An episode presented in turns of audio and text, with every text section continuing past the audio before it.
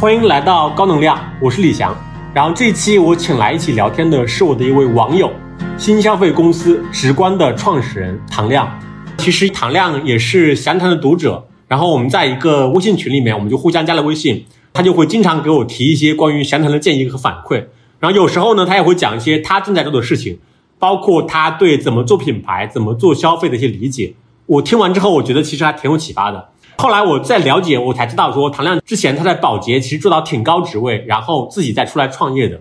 今天请他来聊天，也是想请他结合自己的实践经验，聊一下就今天的新消费怎么去做品牌，包括怎么用好像抖音、小红书这样的平台。唐亮，要不先请你介绍一下自己，之后呢，我也准备了一些问题来请教你，好吗？OK，好，呃，那我简单说一下啊，我的那个大学第一份工作其实是新闻记者。其实我一直对新闻这个行业挺感兴趣的。然后在《羊城晚报》工作了两年之后呢，后来选择去国外念书，在荷兰念了一个 MBA。然后回来之后就加入了这个中国的快消品行业。我首先在强生工作了四年，然后在宝洁工作了八年。二零幺五年的时候呢，自己出来创立了这个直观这个品牌。对，那你后来怎么会突然就对快消感兴趣的？因为我看后来职业生涯基本上都是在快消公司工作嘛，无论是在强生宝洁还是后来自己创业，基本都是吧。其实我对快消的这个兴趣大概在九十年代的时候啊，因为我是七零后嘛，所以呢，我们其实经历了整个中国商品经济从没有广告到开始有广告，到外资企业进来，出现了很多很好的广告这么一个过程。我当时为什么对快消品这么感兴趣呢？是因为我当时看了一条宝洁海飞丝的广告。一九八八年，海飞丝是宝洁进入中国的第一个品牌。他当时因为八十年代的时候，我不知道呃，李翔您是八零后还是七零后？我八二，八零后啊，八二。在八十年代的时候，那时候的广告都是省优、国优、部优，就是拿一堆牌点，对吧？是什么国优品？对，有印象。对对对。然后呢，但是我们第一次看了一条广告，哎，是一个故事情节的广告。它的那个话外音是说，我们两个人刚刚谈恋爱的时候啊，遇上下雨的时候，哎呀，本来是个很浪漫的时间，一男一女在雨中散步。然后呢，男生呢打开了一把雨伞，女生呢就两个人靠近了嘛。然后女生就把自己的头靠在男生的肩膀上面，但是呢，她发现男生的肩膀上有头皮屑，啊，这个时候女生很尴尬，然后男生也很尴尬。好，男生说幸好我用了海飞丝啊，用完以后我的头发就不会有头皮屑了。然后他们两个人下一次约会又遇到了下雨，然后男生打开一把伞，啊，女生就把头放在他肩膀上面。当时给我的震撼是，原来广告可以这么做。我们看了很多是省优、国优、部优广告啊，我们这产品什么誉满全球，这种比较自吹自擂的王婆卖瓜式的广告，我第一次看到一条剧情广告，当时给我看到的印象是很深刻的。然后后来发现，哎，这个除了海飞丝之外，还有飘柔，还有潘婷。还有护舒宝，还有佳洁士啊，原来都是一家公司，叫做呃 Procter Gamble，就是我们叫宝洁公司啊。知道原来宝洁公司是全世界最大的消费品公司，也是全球最大的广告主之一啊。当时觉得，哎呀，这个行业一定很有意思。如果我能够进入这样一个快消品行业去做它的市场，帮他拍广告，做这个新产品，一定会很有意思。其实我是一直想做这个消费品品牌，做市场部门的。但是呢，阴差阳错的是，就是我的九八年大学毕业的第一次面试保洁的时候呢，我到最后一轮就是挂了，所以当时呢就是一个机缘巧合进入了这个新闻行业。然后其实后来从国外念完研究生回来的时候，我第二次报了保洁，结果这次又挂在最后一轮。然后后来就去了那个强生，因为强生也是一家五百强的消品公司嘛，然后在那边做销售，从这个销售代表开始做起，就是在东莞拎个包去拜访各种小店、批发市场。一开始还不是强生的正式员工，只是一个经销商的销售代表，然后再逐步逐步做到这个销售主管啊，然后调到上海总部去负责品牌。最后又有一个机会，哎，当时宝洁大概在零六年、零七年的时候，我一个师兄跟我讲说，宝洁现在又开始招管培生了，我们最近生意涨得很快，对吧？缺人手啊，你要不要过来试一试？我说大哥，我都毕业快十年了，对吧？我九八年毕业的，我现在已经升任到了品牌经理嘛，已经毕业十年了，然后你要我重新做管培生，对吧？然后我那个师兄就跟我讲说，你自己选择吧。这个宝洁是全世界最好的这个快消品公司，它的市场部是著名的黄埔军校。你没有一段宝洁的经历啊，这是一个遗憾啊，你自己决定一下。他这句话就促使我，就是决定，我就第三次去报考保洁。我是零七年进入就中中进的保洁嘛，那时候已经多少岁？三十二岁，等于是我三十二岁重新进入保洁，当一个大学毕业生做管培生这么个职务。我的那个上级的品牌经理大概是二十五六岁一个香港人。然后我是三十多岁的一个助理品牌经理，对，大概这么一个过程。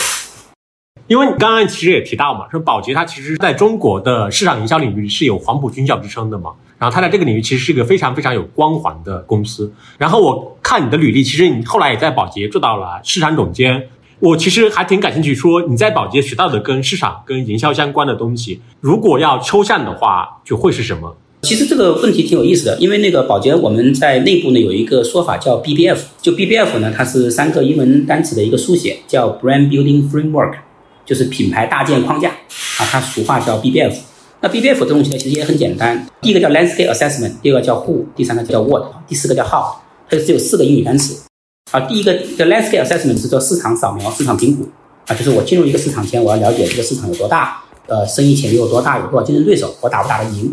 然后呢，第二个是 who，就是你要了解你的消费者，你的目标消费者什么样情况，是妈妈还是女孩子，还是一个中年男性，还有他的哪些需求。了解完 who 以后呢，第三个点叫 what，就是你的品牌和你的产品将要怎么样啊，去更好的满足他们需求。那最后才是我们怎么去实实现我们的营销推广方案。这个跟我在进入保洁前的了解是不一样的，因为我以前在呃别的五百强的这个商品公司工作啊，我们其实执行的最多的是 how。比如说，哎，我要上市新产品，你拍个广告，你做个媒介投放计划，我有一个电视广告投多少，然后互联网怎么做，超市怎么铺货，就这些其实是落到一个号的一个东西。但是你这个做号的这个部分的前提是你要回答三个问题：第一个，你的市场有多大？你的竞争对手是谁？这个问题我们叫 landscape，叫 landscape assessment。那第二个部分是你的 target consumer 是谁？就 who 的问题啊，他跟别人有什么区别啊？他有什么需求啊？第三个点是 what，就是你是谁？我的产品是谁？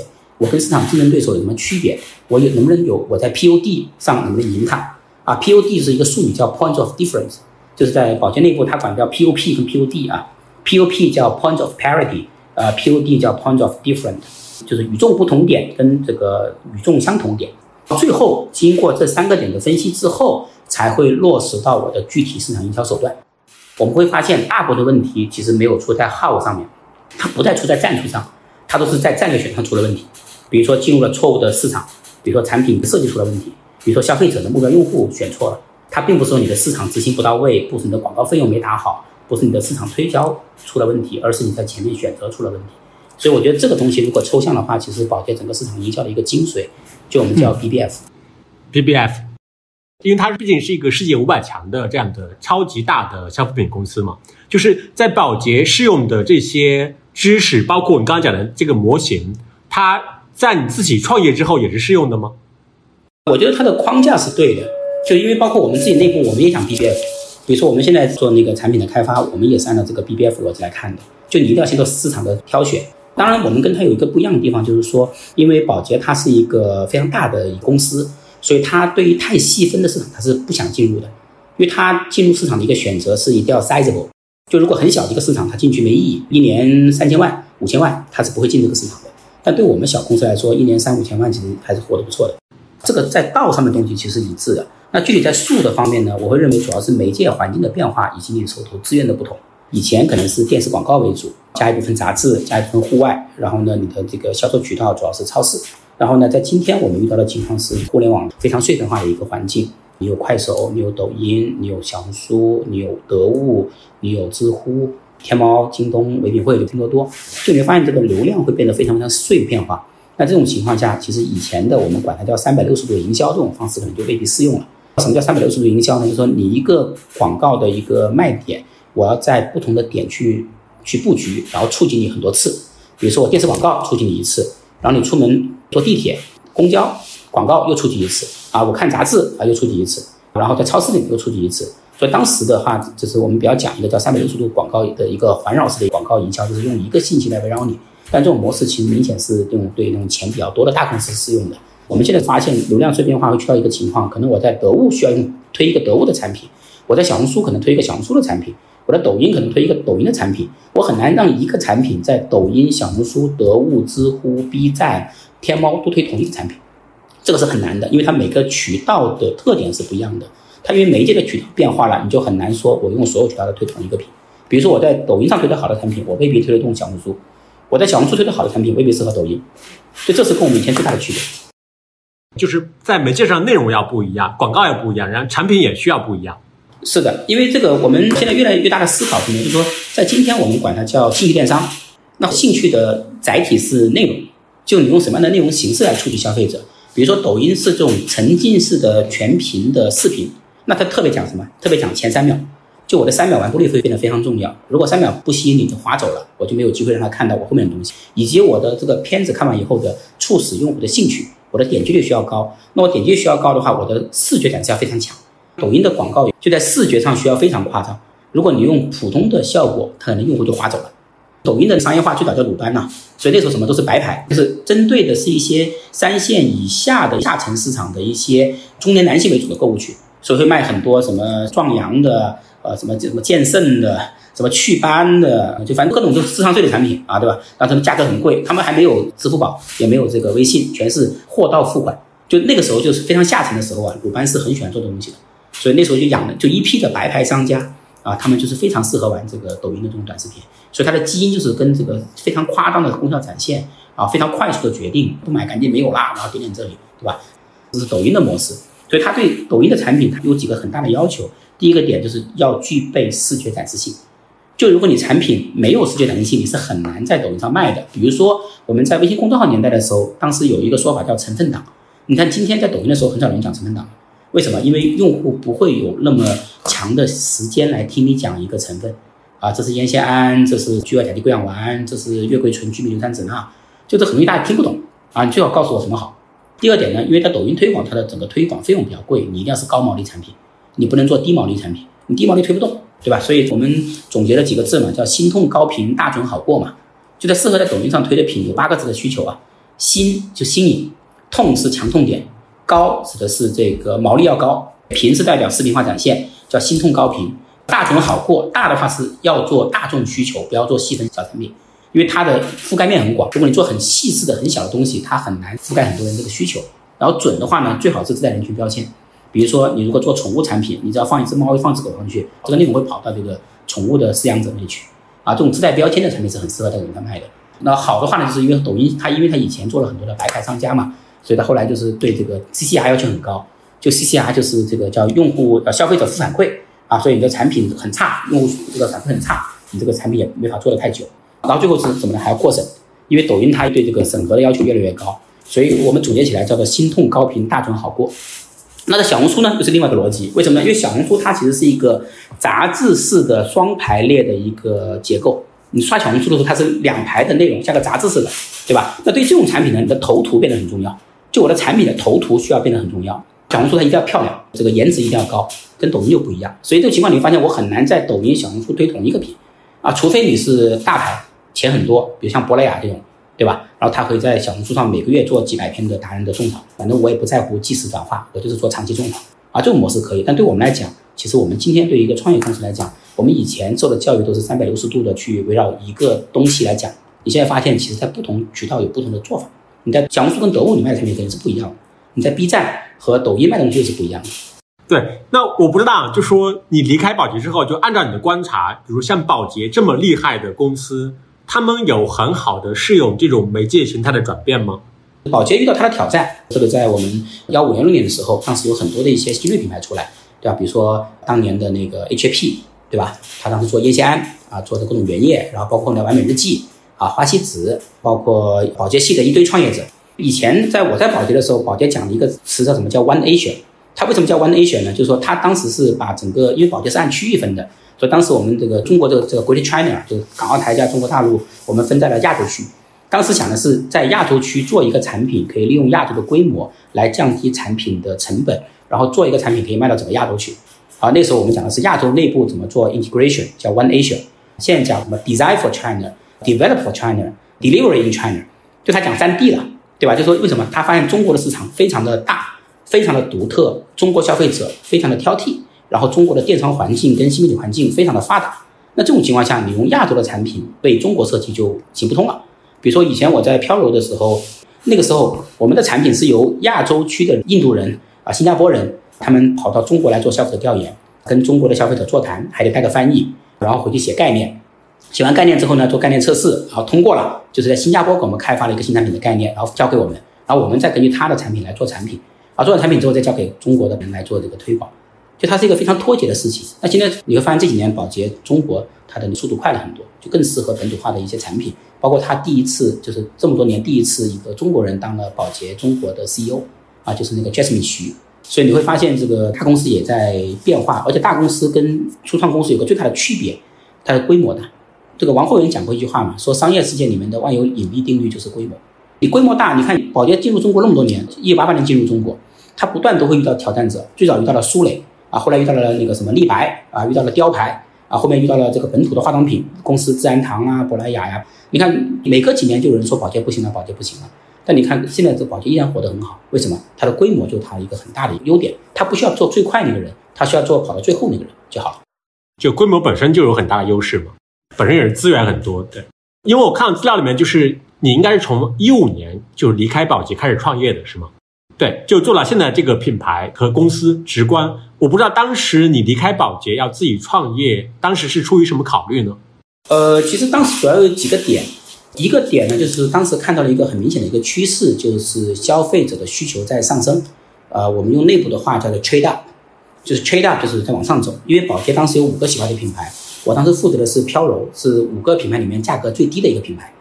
那这个这个品牌，它每年的生意压力都很大。为什么？因为整个中国消费者在往上走，就大大家想卖更好的东西啊。你会发现，这个凯菲斯卖的越来越好，沙宣卖的越来越好啊，欧莱雅卖的越来越好。这种定价比较高端的产品卖的越来越好。但是这种主打平民线的产品，像飘柔九块九这种产品，对吧？当年是负责下沉到农村市场的这个产品啊，它的生意压力就很大。所以当时有一个很明显的一个发现，就是整个中国消费品市场在往上走，就是消费升级。然后当时我一个印象很深的事儿，就是我去一个河北一个农村走访，然后在一个镇里面去跟那个销售代表去走那个镇，我就问那销售代表我说：“你们的这个洗发水哪个卖的最好？”他说是沙宣。哎，我说沙宣一瓶要二十多块钱，按照你农村市场是属于比较下沉的市场，为什么你们不是飘柔卖的最好，反而沙宣卖的最好？你们做了什么事情？他说我什么也没做啊，反正就是每年涨百分之二十的增长。啊，当时我就感觉是整个消费的结构发生了变化，啊，用户想要买更好的东西了，这是第一个发现。然后第二个发现就是整个媒介环境发生了变化，就巴菲特他很讲护城河嘛，生意模式护城河，对吧？像宝洁这种大公司的护城河有两个，一个是它的电视广告的这种渠道，它的广告费用，它的这个做电视广告的这种技能啊，因为我们当时在市场部门就整天学怎么拍广告，对吧？怎么拍得更好，然后有复杂的测试系统，广告拍出来之后一定要通过测试才能够上。然后呢，我的媒介费用最贵，我是全球最大的广告组之一，这种情况下我拿到的媒介费用是最便宜的。对吧？这是一个很重的一个护城河。另外一块就是宝洁的分销很完备，中国有六百万个连锁网点，那宝洁可以覆盖接近一百万个。那这种情况等于说，你的产品上市了，只能卖到一千个店，宝洁能卖到几十万个店。那这个都是宝洁的一个护城河。我二零幺四年准备离开宝洁的时候，当时其实发现一个情况，就是电视广告大家看的已经不多了。当时我印象很深的是，我去南京做一个消费者调研的时候，去消费者家里面，我就问他说：“哎，你这个获取飘柔的信息从哪里获取的？”他说：“电视广告。”那我说：“你回忆一下，你看过什么电视广告？”啊，他跟我讲，哎，就是那个罗志祥在那个公交车站追女孩子那个广告。我一听，哇，八年前的广告，就意味着他看的广告还停留在八年前那个广告。其实最近八年我们的广告他都没看过，但其实我这八年里面每年投几个亿电视广告费用。所以当时我的一个最明显的一个感受就是，消费者已经不怎么看电视了，他在看手机了。但在这个媒介环境变化以后，肯定会产生很多新的媒介机会。但大公司呢，它一定不是最快的去适应这个媒介转变的一个人。所以我是觉得，一个是关于消费者需求，一个是媒介环境。这两个变化，因为你在宝洁内部嘛，我相信这个大公司它肯定也会感知到这两个变化。就当时他们没有做相应的反应吗？就包括消费结构的变化啊这样的。宝洁肯定是知道的。我们刚提了几个点嘛，一个是 trade up，一个是 natural and healthy，就是自然和健康。第三个点叫做 personalize，就是更加个人化、个性化。就年轻人不想用我妈妈的品牌。然后当时宝洁已经发现了，但是我们知道在大公司里面，它的规模是一个优势，规模也是一个劣势，就它转化太慢。我当时就说了，说我如果我现在出来做，可能宝洁三年到五年才会做一个类似的品牌出来，啊，那事实确实也是的啊。宝洁现在它有那个 Hair Recipe，Hair Recipe 大概也是几年前出来的，就是等于说我们从幺五年出来把产品做出来，我们起码可以再多跑三年，啊，它可能幺八幺九年才会上一个类似的品牌。当时我们就预料到这个大公司转弯会比较慢。像一五年你出来创业的时候，消费这个赛道。它是一个很火爆的赛道吗？啊并不是的。二零幺五年三月一号，我正式开始自己的创业，就是我二月二十八号离开了宝洁。后来去融资的时候，我大概见了二十多个投资人，然后基本上每个人跟我讲这个没戏，消费品这个行业都是外企垄断，有欧莱雅、汉高、宝洁、联合利华，你一个小公司干嘛要做？这是个红海市场，就是基本上所有人都这么讲，不要做这个东西。后来也是机缘巧合，有一次去北京，然后遇到了李峰峰总，当时我就跟他聊这个事儿，然后他是第一个对这个事情感兴趣的人。我当时就讲两个点，一个点是因为消费升级，用户需要用更好的东西，年轻一代消费者不想用妈妈的品牌第二点就是媒介变化，从大屏幕转向小屏幕啊，我觉得这是有机会的。当时因为这两个原因触动了他。风叔之前投了那个三只松鼠，投了那个 B 站，对这个消费其实还蛮了解的。像完美日记、包括花西子，应该是有段时间其实就是非常非常明星的消费公司嘛。包括完美日记上市之后，股价一度也非常的高。比如说他们的火爆是在你的预料之中的吗？就是你会觉得意外吗？还是说并不意外？当然，从一开始的时候，完美日记就是一个现象级的一个产品，对他当时的很多事情都刷新了大家的一些印象，哎，觉得可以这么做。但是其实完美日记也有它的挑战。我还记得当时他们刚刚出来的时候，还跑去我们办公室，大家一块吃了顿潮州牛肉火锅。当时那个黄景峰和那个 Vincent 还问我说：“哎，这个该怎么做？”我们那时候做的是微信公众号啊，他就问我说：“微信公众号还有没有这个机会？”那我当时问了一下他们产品，大概是比较便宜的彩妆嘛，三十块钱到五十块钱的彩妆。那我说这种权利不适合做微信公众号啊，也许你应该适合做一些比如说图片呐为主的东西啊。他后来他们就从小红书做起来了啊。当然这个话并不是说因为听我的建议去做小红书啊，你在发现这种渠道的机会。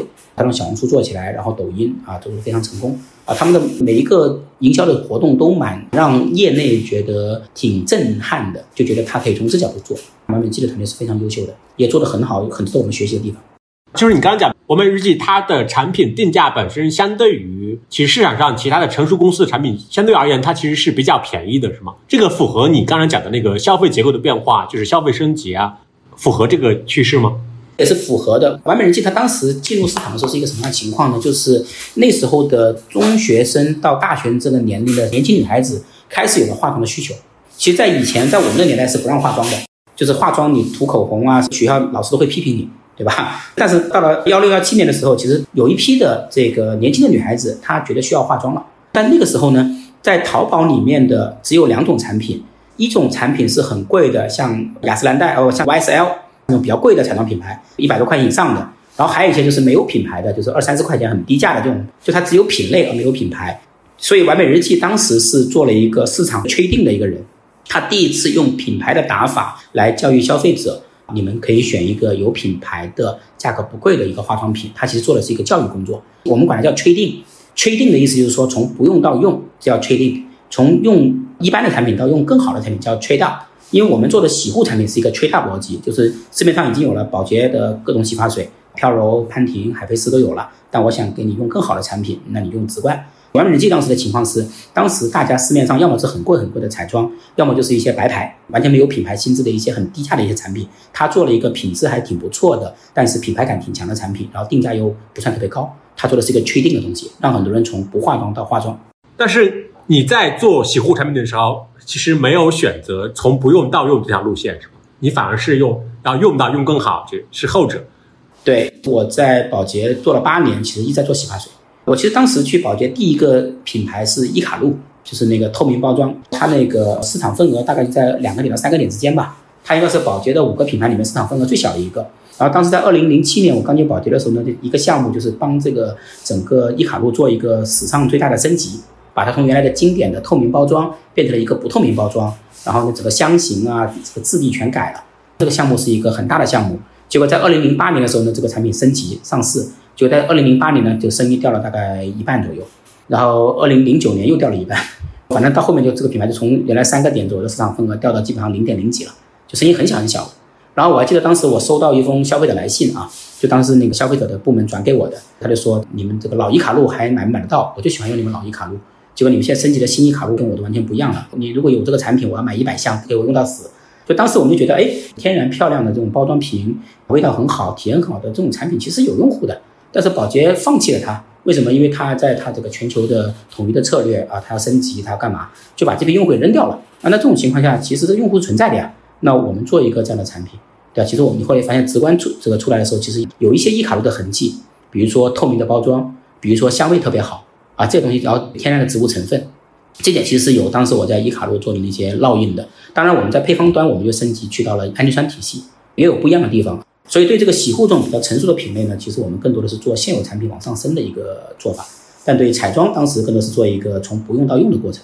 我也看到，比如说，其实一七年的时候，你们会请李小鹏来加入你们公司做合伙人，同时做首席产品官，他的介入会。很深吗？就是做这个举动的主要是一个品牌侧的考虑，还是说确实是有更多的考量在里面？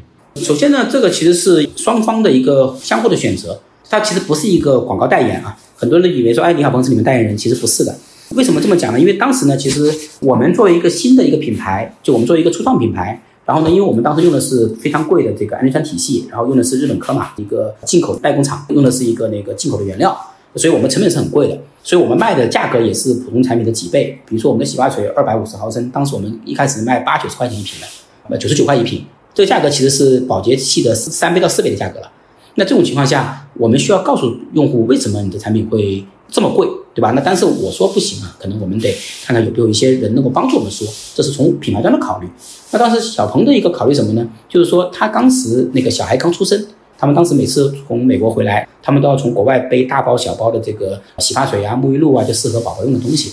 哎，他们觉得这个中国市场这么大，对吧？那中国应该有一个适合孩子的一个更天然、更健康的品牌。哎，有个这样的一个品牌啊，如果没有的话，他们曾经想过自己去创立一个品牌啊，为自己孩子做一个品牌。他们是出于这个角度来考虑，哎，能不能找到一个有行业经验的人，两个一块合作来做？那我们考虑的点是我们产品质量很好，但是我们要告诉用户为什么质量好，让用户相信。我们最好是有一个可以让大家信赖的人帮我们去做这个背书啊。我们因为这个原因，刚好中间有一个朋友是双方都认识的，也是我一个保洁同事，那就说，哎，你们两个想干同样的事情，你们要不一起干吧，对吧？那然后就把我们两个人介绍认识了。所以当时小鹏他是成了我们的股东。啊，他其实不是我们代言人啊，他是自己参与进来，然后他也投了钱，我们也一块开发产品啊，是这么一个过程。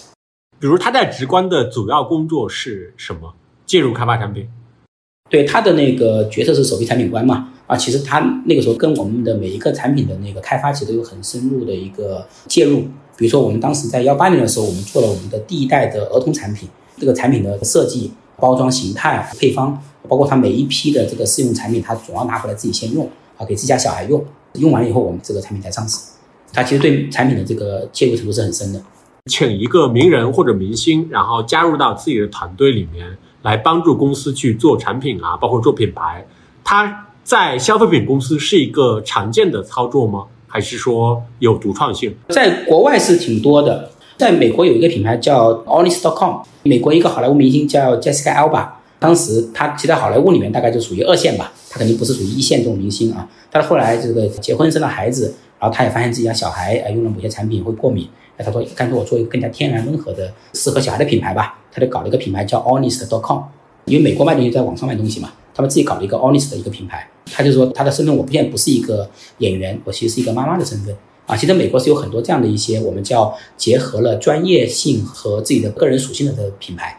比如说，还有一个类似的品牌，就是叫那个 Patagonia，那个登山的一个的一个一个服装。这个我知道。它的创始人，我是他的用户。是一个，对，就说他的那个创始人，他就是一个登山爱好者，攀岩。对，所以在国外其实很多这样的一些角色，因为国内的创始人不大喜欢露在外面，大家喜欢在后面默默干活，对吧？喜欢请代言人。但是我们是觉得这个真实的东西其实是最好的。比如说，我也是个爸爸，我有两个女儿啊，他是个爸爸，有一个儿子，一个女儿。我们也经常聊关于小孩的事情。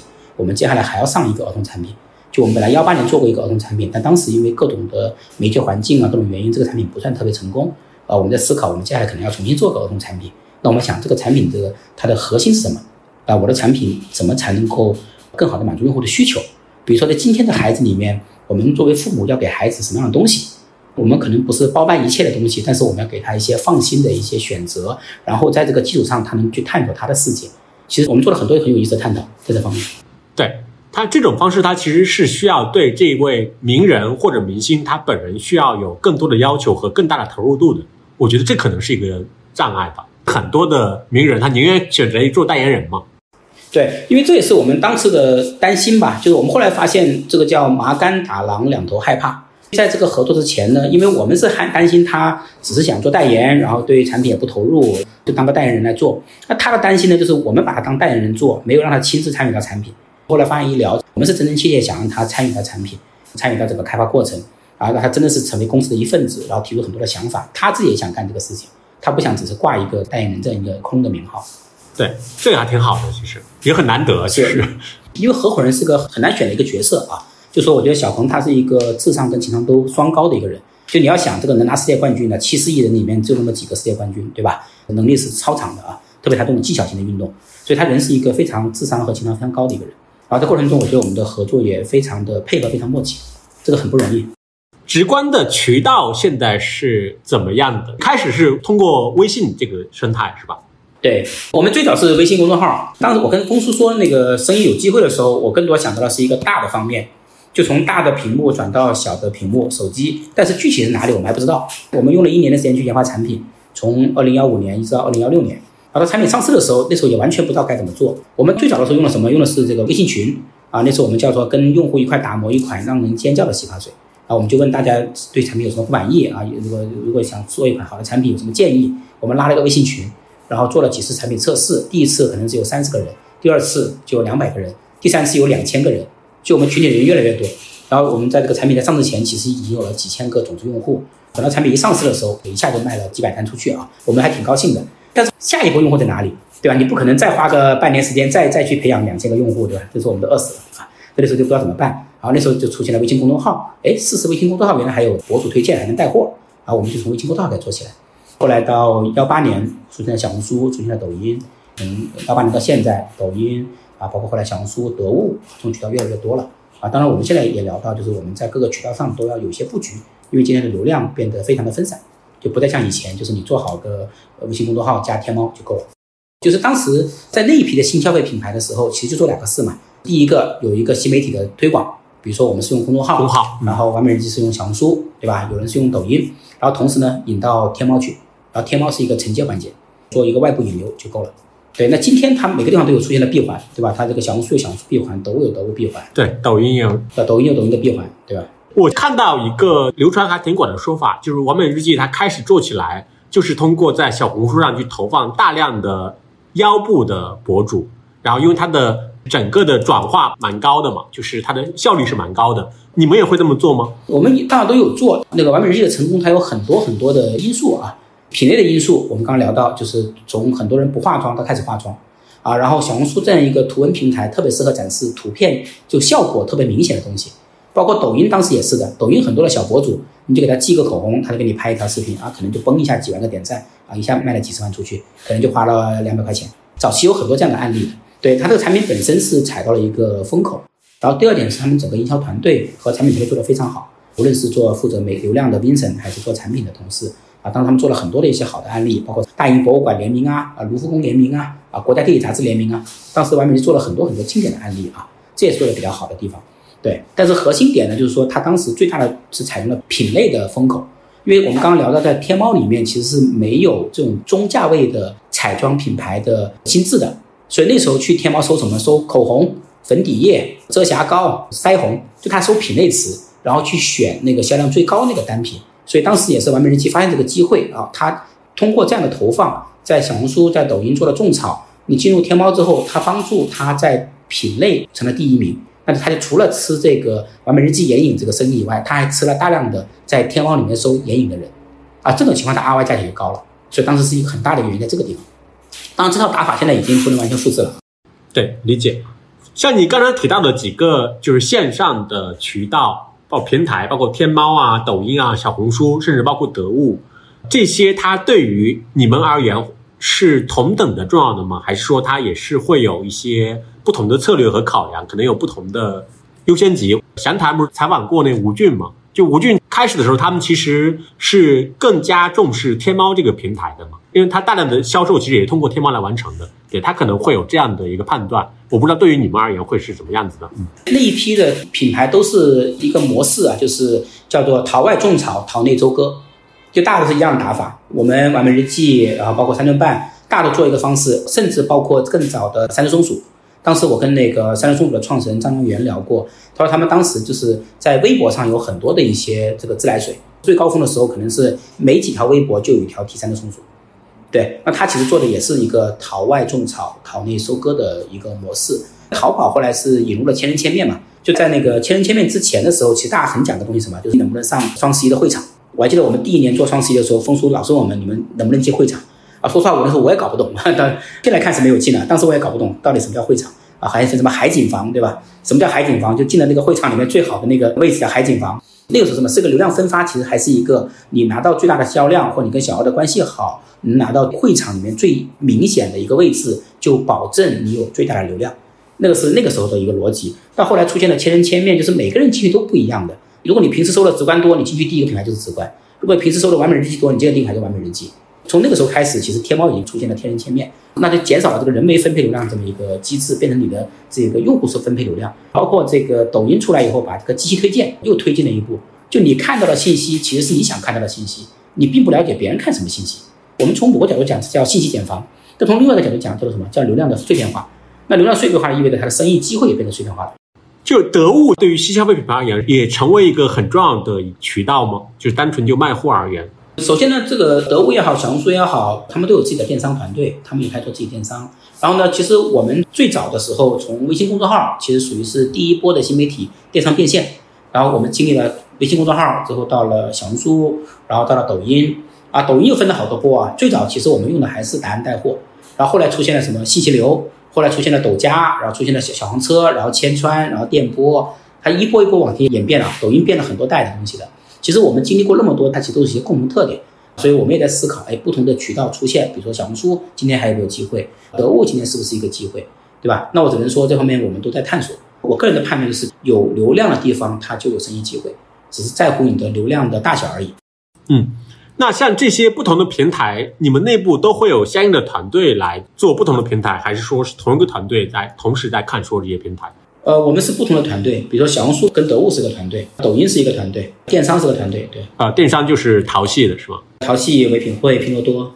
对于媒介意义上的那种平台，就现在比较重要的平台是小红书吗？呃，我们取决两块啊，就如果是要规模体量，肯定是抖音，因为抖音在这个规模上没有人比它更大，它是日活七个亿嘛，然后本身抖音电商的 GMV 也一点几万亿了，就它本身抖音是目前整个电商生态在信息类平台里面搭建的最大的。从内容平台端，内容生态最完整的、基础建设最好的、广告投放效率最高的，还是这个抖音。但抖音的竞争也是最激烈的。大家都说这个抖音赚钱，抖音花一分不要带回家嘛。经常说的钱都交，就左手赚的钱右手给了抖音嘛，交广告费去了，对吧？但是抖音是给你提规模的。然后呢，像这个小红书，它是给你做品宣，然后以及呢，它也能够很高效的做一些产品推广，但它对品种、对产品有很高的要求。而淘系呢，像天猫呢，还做品牌形象，然后像这个得物，可能是一些新的渠道，我们也在测试。我们其实尝试过，就是天猫和抖音、小红书推同一个品，但结论就是效率低。就你发现，对于它每个品、每个渠道有自己渠道的特点，然后你要硬要所有渠道推一个品，后貌似上是集中精力干了一件事情，但是其实效率是低的，就它的 ROI 会很低。你们应该算是非常早就请罗永浩来做直播带货的是吗？对，因为罗永浩是二零二零年四月一号第一次直播，我是四月十号第二场直播上的。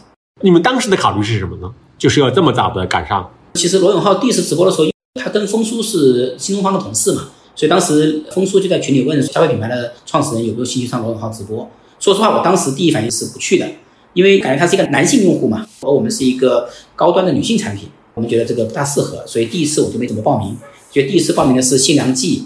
的小龙虾，还有那个钟薛高，对吧？然后钟薛高卖了两百万嘛，然后新疆鸡卖了两千多万，他那个小龙虾卖了二十多万份。当时说啊，罗老师这么能带货的，然后赶紧我跑去跟风叔，我要排名，我风叔我也要上，我说，然后那时候就排了很久。对于你而言，就是从品牌角度来讲，你们是什么时候开始注意到直播带货它这种新的电商销售方式的？直播带货在罗老师之前其实是淘系。就是薇娅李佳琦，薇娅李佳琦讲个很好玩的例子啊，讲到中国消费品的历史，我有很多段子可以讲。就是说，当时的时候是二零幺六年还是幺七年的时候，那时候我们刚刚开始用微信公众号带货，然后呢就效果不错。然后那时候呢，我们跟几个同行互相会交流啊，有有个什么最近有什么好的号，互相学习一下。但一般大家都不想告诉别人，对吧？这好的号干嘛告诉别人呢？但是呢，我跟另外一个品牌的这个商务就关系比较好，我就给他打电话，我说，哎，告诉我最近有什么好的带货达人，推荐一下。他说：“哎呀，最近有一个人叫薇娅，呃，卖的很好。他说我们那个卫生巾在那卖啊，都十二点上了，结果这个卖了一千单。哎，我说这个不错啊。他说他维修客单价比较低，他卖的是二三十块东西。我赶紧跟我们的商务同学说，我说哎，我打探来一个消息啊，那个一个叫薇娅的人，那时候还在广州，薇娅还没去杭州那时候，他那时候从北京那时候卖卖衣服嘛，然后从北京跑到广州来做电商。我的朋友跟我讲说这个号不错，能卖一千多单。我说你赶紧去联系一下。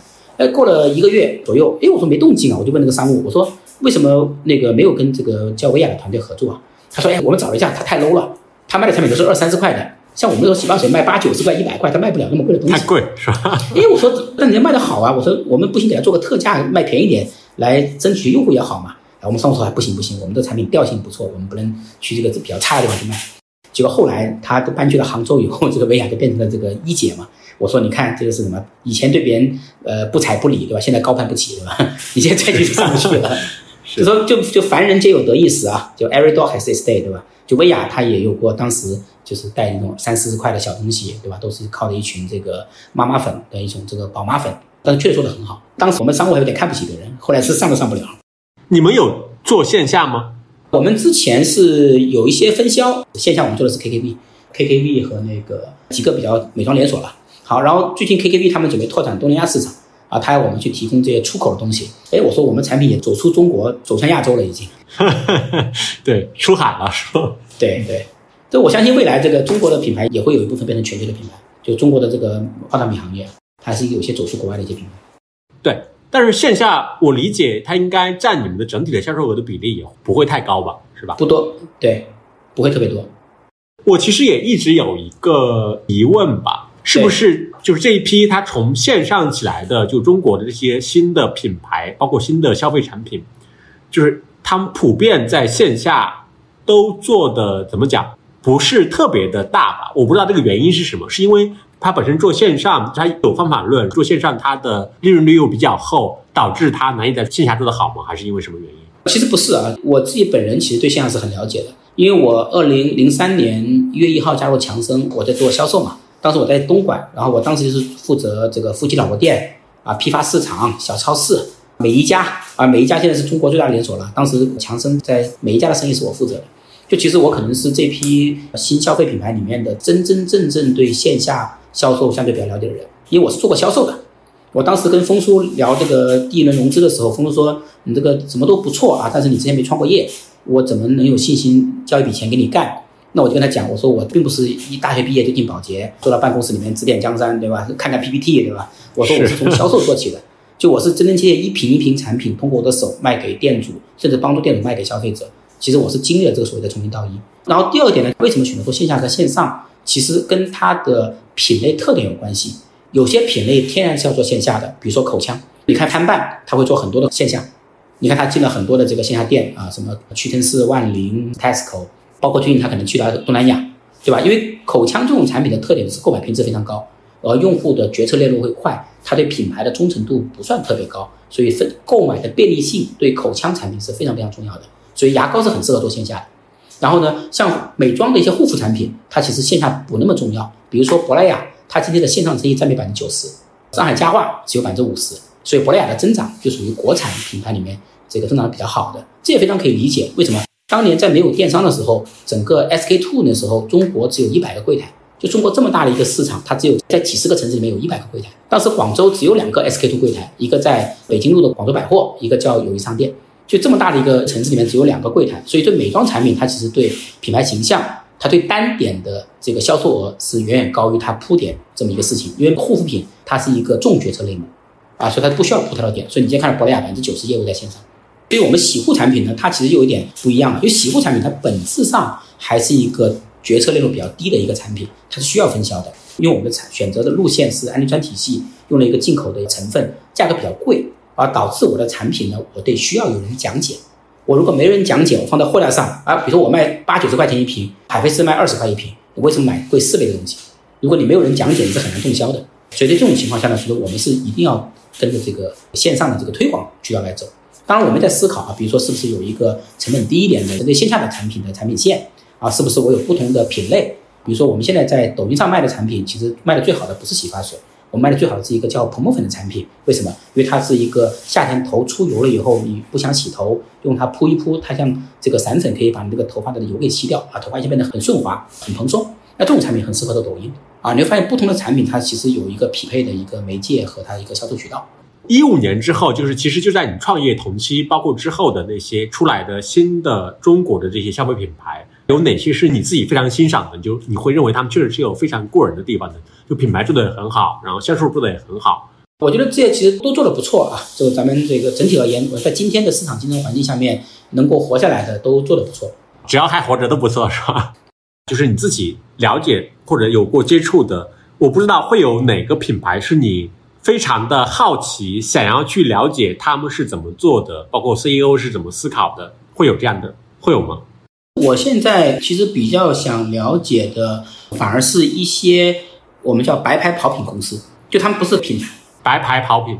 对对，为什么？因为在抖音的生态里面，其实有很多的所谓的白牌公司，他们就是基于抖音这个生态流量而生的，他们非常清楚的知道怎么在抖音里面获取流量，这些老板们是做的很厉害的，他一个月卖一个多两个多亿在抖音里面。很厉害的，就是广州、厦门、杭州有一批这样的跑品公司老板，这个体量非常大，但是大家都完全不知道他为什么，他们完全是跑品的逻辑。他今天可以跑到品类第一，那明天这个号就没了，对吧？他不要了，他做换个别的品牌，不要了。我之前见过广州一个老板，那个老板还是挺厉害的。他当时给我看过他做一个卖一个洋酒，他做一个洋酒的生意，当时他做到抖音的洋酒类目第一名，大概一个月卖可能上亿吧。对，然后当时我就说，哎，你把那个号发给我，去看看你的号。他说不用了，这号已经没了。对，但其实他能够跑到品类很前面，相当于他的号其实已经做的蛮大了。对，他有时候抖音有些号故意不让你记住他，他的号起个名字起的很怪，你发现没有？在抖音里面有些号的名字是一些就你根本说不出来的字，他什么韩语啊，什么阿拉伯语啊，或者巴拉巴拉，他就是不想让你记住他。为什么？闷声发财啊，不想同行去学他呀。那比如这种他是通过什么方式卖？通过短视频？他一般是通过直播间，然后短视频引流，然后通过直播间来卖。对。直播间就是是他们自己的电播，不是达播是吗？不是请达人来卖？呃，电播，电播，电播，那很厉害。对，抖音这边很多生态，很多很有意思的东西。这种白牌跑品现象的出现，它跟包括你一五年你就感知到的那种消费结构的变化、消费升级的这种趋势是矛盾的吗？它不能叫矛盾，应该这么讲。首先回到消费品这个行业的本质，它最大的特点就是快，就是快叫 FMCG 嘛，我们叫 Fast Moving Consumer Goods。就从这角度看的，它的本质核心是快。那快的背后就意味着用户他会不断的做选择，他有很多的购买频次，他对某一个产品的忠诚度不会特别高。所以为什么宝洁要五个喜欢这个品牌，现在可能有七个了，对吧？因为它就是让你在选择过程中来来回回选它的品牌。所以从这个角度看，整个快消品行业跟流量是密切相关的。或者换一句话来说，谁能够更好的抓住了流量的红利，谁就能够更好的让自己的产品获得了。给用户尝试的机会。当时在中国营销八十年代刚开始的时候，那时候有一个词叫做“央视标王”。对，秦池啊，秦池啊，秦池酒。当时那个秦池的那个老板说过一句话嘛，说我每天开一部桑塔纳去央视嘛，但是呢，我会开一部奔驰回来。就他虽然拿了央视的这个标王，但他其实通过这个广告效应，他能赚更多的钱啊。包括后来的爱多 VCD，后来宝洁当过标王啊。那个时候是什么？那个时候是央视的流量其实是被低估的。因为大家觉得在中国人心目中，央视是中央的声音，是权威的声音。第一次开始卖商业广告了，大家特别相信，对吧？一下就让一个地方的一个品牌获得了全国性的知名度，而且还有非常强的这个倍数。所以第一批吃到这个央视的这批红利的品牌，就是我们刚说的这个央视标王企业。第二波到了什么呢？第二波到了卫星电视的兴起，就是我们当时出现了很多的有线电视，对吧？到后来你发现，哎，这个会出现了这个卫星电视，湖南卫视、江苏卫视、浙江卫视。那最早发现。卫星电视的红利的一些公司和品牌啊，他又吃到了一波。比如当时我在宝洁的时候，零七年到幺五年离开八年，在这个期间，其实就是卫视做的最好，以及本土的化妆品品牌做的最好的时候，包括自然堂、珀莱雅、韩后、韩束啊这些品牌做的很好。那时候玉兰油生意是节节败退的啊。那时候玉兰油的我们内部开玩笑说，玉兰油是每年生意最稳定的品牌。为什么每年都会跌到百分之九十？就你今年定目标是一百啊，结年底一看九十啊，第二年又定到一百，第二年又掉到百分之九十，它每年都会固定掉百分之十个点。所以我们说玉兰油生意是最稳定的品牌，为什么？因为它遇到了本土公司的一些冲击，就是自然堂、珀莱雅，他们靠什么？他们最早发现了卫星电视的流量红利，发现了化妆品店，因为当时化妆品店有十五万家，但在这十五万家化妆品店里面，已经有了若干家几十亿的品牌。包括自然堂，包括珀莱雅，包括韩束、韩后，这个两韩。但是宝洁遇到情况什么？宝洁他知道这个卫星电视好，他不能买呀，他不能买卫星电视广告。为什么？因为宝洁的那个广告采购权利在媒介部门，在媒介采购部门。然后媒介采购部门他要背一个 KPI 什么？就是每年要降媒介采购成本。比如说我今年买的是一个播放点是十块钱，那我明年就要降到九块钱，后年降到八块钱。就大公司有这个 KPI 嘛，对不对？然后呢，那这种情况下呢，那个很贵的卫星电视他们是不能买的。你买了会让我更贵？所以当时内部有个很有趣的讨论呢，就当时那个负责保洁中国的护肤区的那个 VP 是 Laura 熊嘛，就是后来的小鹏汽车的和京东的那个 CMO。他当时呢在负责宝洁的护肤品生意，就是玉兰油跟 SK two 的生意。他当时就是跟媒介部门吵架，说我的竞争对手全在投湖南卫视、江苏卫视，为什么我不能投？然后媒介部门就说，哎，根据我们的测算啊，这请了一堆印度人，什么 Starcom 啊、MediaCom 那种公司，所以那个印度人算过一遍，我们这种投放方式是最好的，对吧？他们投这种湖南卫视是不好的，他们每个媒体费用很贵。但我们的问题是，别的生意在节节增长啊，啊，我们生意在下降，吵了半天，吵到那个中国区的 CEO 那边去，然后最后就说，哎，你们有百分之三十的费用可以自己投啊，百分之七十费用还得由公司统一投，你们自己可以投百分之三十。啊，他们就决定玉兰油广告上了湖南卫视，那时候还是微博嘛，那时候还没有微信呢。就看他们那个玉兰油那个品牌主任欢天喜地的发微博，说我们终于在湖南卫视上看到玉兰油广告了。当时就觉得这个非常的搞笑，对吧？就是这波红利，他公司不是不知道，而是因为大公司的一些比较僵化的原因，他没法抓住这一波。对，然后后面就出现了，后面就出了这个这个淘系，对吧？这个淘宝天猫的淘品牌，然后出现了这个公信公众号，就是我们幺五年幺六年那一波，然后小红书幺八年，然后抖音后面。对吧？它每一波流量变化带来了一系列的产品和品牌的机会。最大的核心原因是因为快消品这个行业的本质是快，你不能做一些逆向的东西。它不是固定消费品，它不是买房买车，它不是一个充分思考的东西，它其实是一个让用户看到的东西。所以你一定要符合主要媒介流量的一个趋势。那。我不知道你会认为直观就是你们自己的公司有很好的抓住这种新的媒介的红利吗？或者有哪些本来可以做得更好的，我就崛起了，类似于我们其实运气很好，刚刚出来啥也不懂，就遇到了风叔，对吧？风叔是第一个相信了我们的投了我们的人。我们说这个天使投资人是三 F 嘛，就 Friends、富、Fools，对吧？啊，Family 是吧？Families 对，但是其实风叔跟这三个 F 没有关系啊。但他当时高瞻远瞩的看到了这个是风是吧？是第四个 F 风。哎哎，没错没错没错，四个 F，他的眼光确实比较不错。包括风叔投了我们天使，后面追投了我们的 A 轮，对吧？然后这是其实投资人的钱在帮助我们去学习。就我经常说，我们在花了学费，不断踩坑，不断总结。风叔看到了中国新产品的机会。这是丰叔的高瞻远瞩，然后又遇到了微信公众号的红利啊！当时从微信群开始做起，然后切到了微信公众号，这是运气啊！然后赶上了那一波。但是后面呢，就是包括从微信公众号切到小红书，小红书切到抖音，其实它整个流量分发逻辑是不同的。它虽然都叫新媒体，微信公众号其实是一个粉丝分发逻辑，就其实你最重要是选号，这个号只要选对了，你这个就不会差。但是呢，在小红书跟抖音是内容分发逻辑，这个号的粉丝多少没有关系。但内容做的好不好有关系啊，所以这个是我们当时用微信公众的方式来投抖音和投小红书做的都不成功。后来发现，哎，我们在跟这个做的时候，别人开始做信息流了啊。后来人家开始做电波了啊，人家开始做什么什么抖加了。我们说在抖音里面叫一步慢，步步慢，就你慢了一步之后，你发现后面追赶就很累。但是一个很重要点什么，就是保持你在牌桌上玩，就是我们还在牌桌上面，虽然打没有赢啊，也没有吃大壶，但是保证我还有筹码，我还在牌桌上。因为我相信这个这是一个无限游戏啊，特别消费品，它其实某种意义上它不是一个特别适合 VC 投的一个领域。的主要原因是它的时间太长，就它不是互联网这种一个赢家通吃的一个领域，它不是一个可以三五年就能上市的领域。这个行业有那么多百年老店，宝洁一百多年了，欧莱雅一百多年了，雀巢一百多年，联合利华快一百年了，说明它这个行业就是一条巴菲特说的一种这个道路很长的、雪很厚的一个赛道。就前面十年八年，我们说我们公司希望做一百年嘛，那现在才成立了八年，那还有九十二年在后面，对吧？就这种其实它很难是让你一个快速变现的一个东西。感谢以风叔为主的投资人帮助我们进入这个行业，啊，交了很多学费。其实从二二年开始，就是很多的新消费创业公司，包括很多明星公司都遇到了蛮大的挑战嘛，甚至包括像我美日记这样的已经上市的公司，股价表现其实也挺差的。我不知道你会认为原因是什么？它其实曾经一度是非常火的嘛。首先就说对，因为我觉得咱们每个公司的成功，它除了本身团队的能力以外，其实大家都有运气的成分。就是在某个点踩对了，比如说我刚刚聊到，我们是当时吃到了两波，一波就是消费升级，就是消费者觉得我不想再用我妈妈的品牌啊，我妈妈在用飘柔，在用潘婷，我想用一个我自己的品牌，这是消费升级的这一波。第二波其实是线上，因为我们那时候在做线上是没有人做线上洗发水的。就等于说，某种意义上，我们是唯一的一个品牌做的线上洗发水，然后我们又最早的知道了这微信公众号的红利。这个其实说起来是运气，对吧？但是这个凭运气赚来的钱，往往又被因为实力而输掉，对吧？就我们以为自己掌握了能力，其实发现我们是运气，但后面发现，哎，其实并没有完全理解生意的本质。前面赚的钱，后面又亏回去了。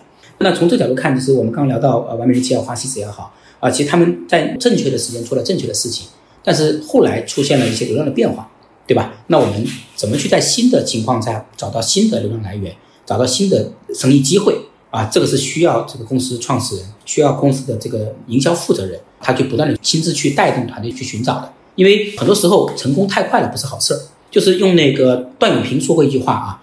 对一个公司来讲，保持足够的最小速度是最好的。这句话我当时是在张乐园的朋友圈里面看到的，就是三只松鼠的创始人张总，他写了一句话，他说以前刚创业的时候没有理解段永平的一句话，后来理解了，发现这句话非常重要，叫足够的最小速度。哎，我我一开始有点不明白，后来我还专门去请教了他，然后他给我讲了一下，他给我打了个比方，他说我开车，比如说我从 A 地到 B 地，正常速度是一个小时。但是有人说我十五分钟能到，你敢不敢坐他的车？那我可能不敢坐，对不对？我要的目的是从 A 地到 B 地，安全的从 A 到 B，在一个小时内跑完就好了。我不要跟别人比快。那创业也是的，我们创业不是比谁最快的融资，不是比谁最快的达到估值十个亿，不是比谁最快的上市，而是比我们最终能不能做成一盘好的生意。从这角度看，其实不需要太快的速度，但很多好的生意是因为速度太快做坏了。因为速度快，投资人给你有压力啊，你要不断的投钱，不断的复制。把一盘好生意给做坏了啊！但是呢，只要我们还在局中，对吧？我们不下牌桌，我相信这个创业者、创始人都是非常聪明的人，他们都会不断总结。但是有一个很重要的点，就是创始人一定要自己去 make hands dirty，要下河去游泳。因为我们在岸上指挥人游泳，自己是学不会游泳的。你找个奥运会冠军教你游泳，都游都学不会。你只能自己跳到河里去啊，一脚深一脚低啊，那个满脚的泥巴，中间可能还呛了几口水啊，才能真正学会游泳。我这几年的体会就是，创始人一定要去深入去了解。这边的生意，特别对快消品，我们刚讲到是一门跟流量密切相关的生意。你作为营销负责人，作为公司创始人，你自己不了解流量，你指望着我找一个懂的人帮我去做，那你永远会呛水。几年前吧，幺九年左右，那个时候是一些新锐品牌做的非常好的时候，包括 HP，包括完美日记。然后相反是一些国内的老品牌，他们都遇到压力。包括韩束、韩后、珀莱雅、自然堂，对吧？他们都感觉受到了这些冲击。然后当时呢，就是那个珀莱雅的负责人方总，那个方玉勇，通过人约到，哎，说想来我们公司看一下。哎，我心里想，我们这小破烂的一个新锐品牌公司，对吧？应该是个上市公司，对吧？那是珀莱雅已经上市了，对吧？怎么跑到我们这小公司来看？然后大家就就都很高兴啊，受宠若惊，就跟方总聊了一回。然后后来发现他为什么来看呢？因为当时他会觉得，哎，我们创业做了这么多年，然后打了那么多仗啊，这这个这个这个，然后然后把公司搞上市了。结果怎么出溜一下，这些品牌都没听过的就一下冒起来，跑那么快啊！他非常好奇啊，他就找了那个聚美丽的那个创始人，帮他联系了一圈，把这公司全部走了一圈，就一个个就问你们怎么做的，你们怎么搞啊？为什么能涨那么快？做对了什么事情啊？这什么？就是自己 make hands dirty，自己冲到营销第一线。然后后来甚至我知道那个方总他还收购了一家 MCN 公司啊，他买了几个品牌，他就是要知道这个流量怎么做。你看今天珀莱雅的成绩，好当之无愧的这个国货第一名，对吧？就说每一分的成绩的背后，你要看到别人付出多少的努力。我听到另外一个案例是另外一个国产品牌，它上市了，然后他们干什么呢？去买汤臣一品的房子，对吧？然后上市套了现，就去汤汤臣一品买房子。那这种情况，那老板离开营销一线，那肯定是很难保持生意的持续增长的。但像博莱雅这样的公司，他老板到现在还冲在最前面。所以我之前我也跟风叔说，我说博莱雅的公司不错的，你二级涨停买点他股票，对，因为你看他老板在不断的学习，而且很 humble，对你做了一个那么大的生意的公司老板 humble 来我们一个这么小的一个创业公司来学习来交流。对吧？这种是很重要的东西。你们掉的那个坑，如果要描述的话，它是什么？简单而言，就是当时的预估做得非常高，就是生意增长得很快。因为我们用的是日本的供应商，然后日本的供应商的那个原料又从日本进口，然后他你下个订单要两三个月之后才能到，然后我们发现这种赶不及我们的这个速度，所以当时做了一个很偏乐观的预估。当时小二啊什么给了我们很大的一些鼓励啊，就双十一能够卖一个亿，就鼓励我们做一元店。当时我们也各方面营销推广啊投了很多钱。后来实际情况是离我们的预期差别很大，所以库存背了大量的非常贵的进口原料库存。比如说像今天这样的市场环境，尤其包括消费赛道的公司，它其实再去融钱啊什么都会变得比较困难，就是因为你一直在讲它消费结构在调整、消费升级，然后今天也会有很多人在讲消费降级、消费降级，对不对，比如说。像这样的情况下面，就一方面它其实弹药嘛，另一方面其实需求，就市场本身也在调整。就是你们在这种情况下会做什么样的准备吗？几块啊，第一块呢，就是经纬的创始人张颖说了一句话，叫“自强则万强”。你要自己做好，对吧？就是我这盘生意，如果是我能做成一盘能赚钱的生意，我一盘不烧钱的生意，那我没有投资人的钱，我也能活下来。但如果是你这个生意本身活不下来，你只靠别人输血，那你就很危险了。所以我觉得我们在幺八年增长的很快，后来出现了一系列问题，所以也逼着我们很早做了调整。但其实后来幺九年、二零年其实都是融钱融的比较多的时候，甚至二一年，对吧？当时我记得跟另外一个创始人聊，他就跟我讲说，现在市场上钱多，赶紧融钱。融了钱之后，他预期之后啊会遇到这个资本寒冬。趁这个冬天来的时候，先把钱给储备好。我心里说，我也想啊，但我现在 是很难融啊，那个时候，对吧？因为那时候我们幺八年之后遇到很多挑战，生意也出现下降，然后库存、原料啊一堆的事情。但是我这个提早几年这个问题呢，带来的情况是我提早做了调整。所以在二零年的疫情的时候，其实我们当时做了很多的举措，包括人员的裁减，我们从原来一百多人，现在裁掉了五十多个人，啊，这些裁掉了三分之二的人。当然，这个听起来不是一个特别好的事情啊，因为大家也希望这个公司欣欣向荣，对吧？但你确实发现那时候组织不断膨胀、膨胀、膨胀啊，不断的去增加部门，不断增加人，但是生意没有达到等比的增长啊，最后遇到的问题有各种问题啊，后来我们就不断的去做这个人员精简优化，把一些部门外包，然后不断去做业务的一些优化的工作。我们最新的一个融资是幺九年，到现在一直没融资啊，二三年了，就这四年我们都没融资，就是自己造血是吧？呃，中间二零年的时候，疫情的时候，那个股东给了一笔过桥贷款给我们，就包括小鹏他自己也掏了一些钱。包括我自己也把自己房子抵押了，问这个岳母娘借了点钱，然后投到公司里面来。但是最近这几年确实我们自己也基本就没融钱了，就靠这点点钱撑到了现在。但容易肯定是不容易啊，但是某种意义上，其实这个稀缺是一种宝贵的财富。这是一个投资人讲过一句话啊，我觉得特别有道理。就稀缺是一种宝贵的财富，这听起来非常的违和，对吧？你 看这个稀缺是财富。就真当你经历过这种时候，你会觉得每一分钱都要花的不容易。那时候在拿钱拿的很容易的时候，那真的是觉得就增长、增长、增长啊！我今天涨了五倍，明天涨六倍，后天涨十二倍，大后年上市，就大家只有一个目标是是冲，把钱花。这当时甚至有种感觉，这个钱融到赶紧花出去，不要留太久。为什么？我是用股份换回来的。如果我这个钱到了明年我融资的时候，我当时是按两个亿融的钱，明年我是四个亿了，我都亏了，我赶紧把这钱花出去，让公司估值更高。就那时候我自己本人也是这种想法。但是现在想的就是，哎呀，这个生意就是生意，这个生意是有其逻辑的。就是我我经常看到很多人会喜欢说，哎呀，我们批发 PR 稿，我们是什么中国融资最快的公司啊，我们多少多少年就多少估值怎么样？每当我看到这样的 PR 稿，我心里就是呵呵两个字，我说兄弟，等你经历过我这趟，你就知道快不快。就人性喜欢一些快的东西，爽的东西，喜欢快速成功。但是真正的生活，它其实跟这是相反，你一定得忍耐，要接受，要克制。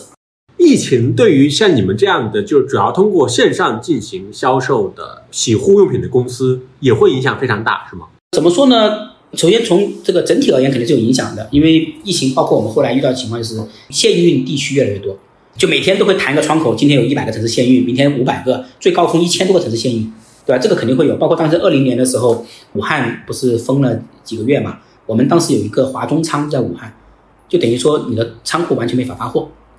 是这个影响确实非常大，对吧？这这个是有很大影响，但从另外一个角度看，你回看呢，它也是机会。你看，二零年疫情触发了什么？触发了明星带货，罗永浩开直播间。现在回想起来，哎呀，我们当时错过了一个很好的机会。我刚刚也聊到罗永浩罗老师的直播，我是第二场上的，但是我上完之后就是说，哇，我们本来以为会亏嘛，哎，居然打平了。罗老师呢帮我们一场卖了两百万，对吧？然后把那个佣金呐一除，哎呦，居然没有亏钱。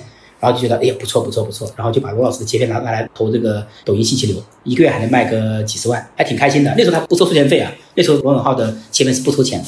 然后呢，我们就吭哧吭哧吭哧，然后就跑了几个月，就很满意啊，觉得这个居然不亏钱。后来我在二零年的十一月份，在上海遇到了李然的创始人黄伟强，然后呢，黄伟强是原来浩斯派的 CMO，然后后来自己创业做了一个叫李然的品牌。他当时是看了我上了罗永浩，就就问我有没有罗老师他们的商务的联系，我就把罗老师的商务的联系方法给了他。好，他那时候是刚刚出来，二零年创了一个品牌叫做李然嘛。好，然后呢，等到我是四月份上了罗老师的直播，等我到十月在上海见到他的时候，然后他就跟我讲，感谢你这个介绍罗老师的商务给我啊，说我们这个生意做得很不错。我后来一看，哇，他们从刚刚创立的品牌已经做到月销一两千万的生意了。他怎么做的？他从四月份到十月份这六个月。每个月上两次罗永浩的直播，他等于是上了十几次罗永浩的直播，然后这是一部分。当然，我们当时不敢上那么多的原因是觉得会消耗他的那个转化嘛。比如说我一场卖了两百万，我可能第二场卖可能只能卖一百万，第三场卖可能只能卖八十万，就是递减。对对对，所以我们觉得后面会亏嘛，因为我卖两百万才刚好打平，所以我们就不敢上。但他很聪明的地方是什么？他在六个月期间上了十几十罗永浩的直播，然后用这些直播内容来做切片，通过信息流来拉动生意。我当时说，哎呀，我原来还这么做，我真傻了，我就只把它直播当直播了。其实直播什么？直播是一个用很便宜的方式拿到明星代言的一个机会。你今天如果你要请罗老师代言，要多少钱？你想想，对吧？当时还有很多明星，二零年的时候，因为疫情嘛，也没法拍片，对吧？那刚好说这个带货很火，就很多明星。以前我在漂流的时候，我那时候签杨幂，我们一年要四五百万一年的代言费，包括签佟丽娅、陈思诚，那时候也要一年大几万的代言费用。你签了以后就是拍两个电视广告。然后可以用它的上场权嘛？但是在当时的直播带货的时候，你是可以请一个明星来带货，然后去用明星带货的切片来投信息流，等于是很便宜的方式用明星的授权。你看，这是认知的区别。我想的是我一场直播能够打平，啊，能够不亏钱；而他想的是快速上十几场，然后拼命来剪切片，然后快速把一个品牌做到两千万一个月的月销。你发现这个是认知的差距啊！他们赚的钱比我多是正常的，因为他对这个生意的理解比我更深一点。确实，创业就是不断在学习的一个过程。对，对。那你看，你说二零年有疫情，那二一年、二二年做的很难。那你看，人家 HBN 也做起来了，你看人家古语也做起来了，对吧？疫情对大家都是一样的，为什么有人做得起来？那问题不在于环境，在于你啊，对吧？就是这个自己命苦，不要怨政府嘛，对不对？这个生意总有各种挑战，但是总有人能找到机会。我觉得这也是创业者很应该具备的一种精神，就不是说去抱怨环境，而是说我能做什么。对，这么正能量是吧？这是真实的情况啊！你要抱怨谁都可以抱怨的。我们二二年一月份，我还带领团队去上海走访了一些 MCM 机构，然后从一月份回来，后来三月份上海就封了嘛，就上海就封城了嘛。我当时拜访了一个做直播的一家公司，然后他们就在上海，然后他们在疫情的情况下每天还开直播，然后销量还创新高。我就问他怎么搞，当时一看情况不对，赶紧把公司兵分两路啊，一个人去黄浦区，一个人去另外的区，就把公司分开，因为公司不能上班了嘛。然后呢，租了个别墅可以做饭，然后一楼呢来做直播，二楼、三楼就是员工宿舍。这时候他们有段时间一天只能吃一顿饭，因为没有这个食物嘛，就一天只能吃一顿饭。那这种情况，人家还是保持一天开十几小时直播，生意还创新高，你苦得过别人吗？对不对？所以我觉得最终还是咱们能力的问题，而不能怪这个环境不好。做消费品牌，今天有谁比中国好？咱们就看看，除了中国以外，还有哪一个国家有中国那么好的环境、那么好的基础建设、那么完备的电商的体系、那么多的新媒体？我在荷兰念书嘛，我两千年到两千零二年在荷兰念书。荷兰人口两千万，它有很多的本土品牌。那我们的广州一个城市两千万了，小红书的一个日活八千万，一个得物的日活三千万。就中国随随便便拿一个 A P P 出来，日活就是欧洲一个国家的人口，对吧？那人家都能做的品牌，你为什么做不出来？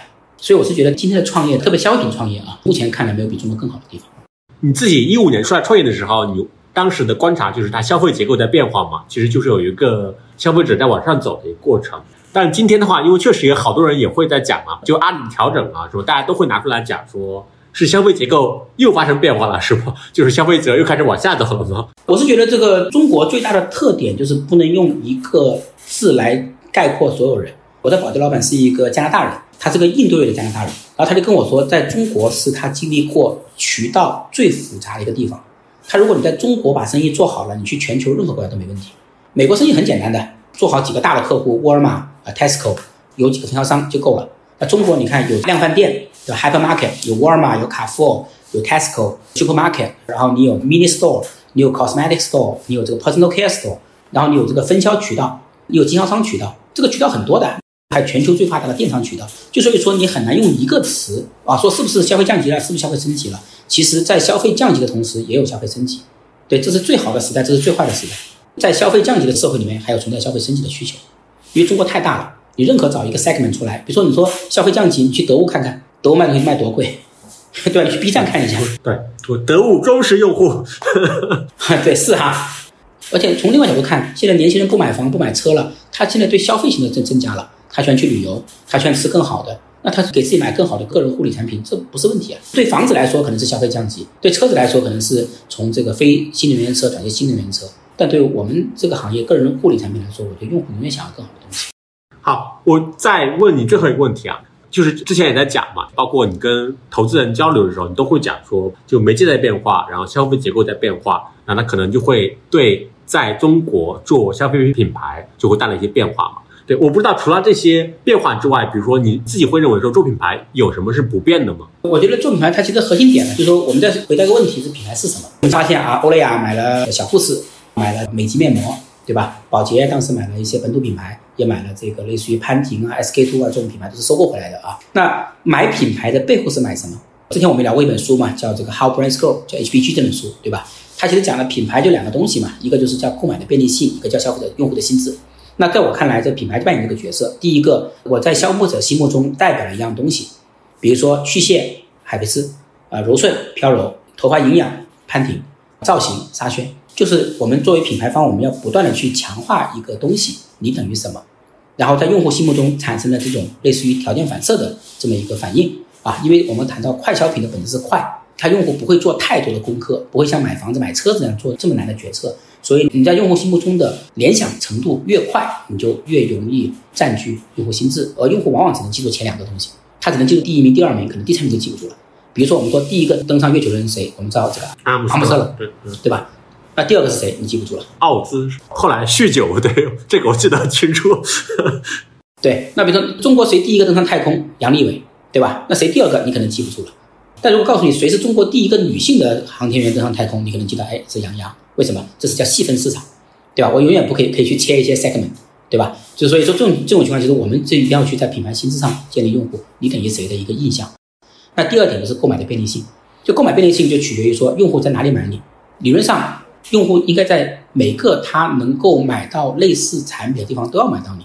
就比如说以前我们说是分销，对吧？中国有六百个分销网点，我怎么去覆盖别人？那今天可能在线上，你可能觉得我开个天猫旗舰店就够了啊？你要用户随时可以找到我，其实不是的。为什么？你有那么多明星带货，每一场明星带货你都上吗？因为这么多渠道，有得物，有 B 站，有什么你都去了吗？对吧？然后我有 KTV，有这个什么 Colorist，对吧？都在了吗？所以用户买你的任何一个决策点，你都能做到你出现，那才叫购买的便利性。而这两个事情是需要长期花时间以及花大量的金钱才能构建的。而品牌之所以值钱，是因为你具备这两点，一个是用户心智，一个是购买的便利性。除此以外，别的都不需要做。就这也是我们要坚持做的事情。好的，好，谢谢，感谢感谢。好好，谢谢谢谢李翔。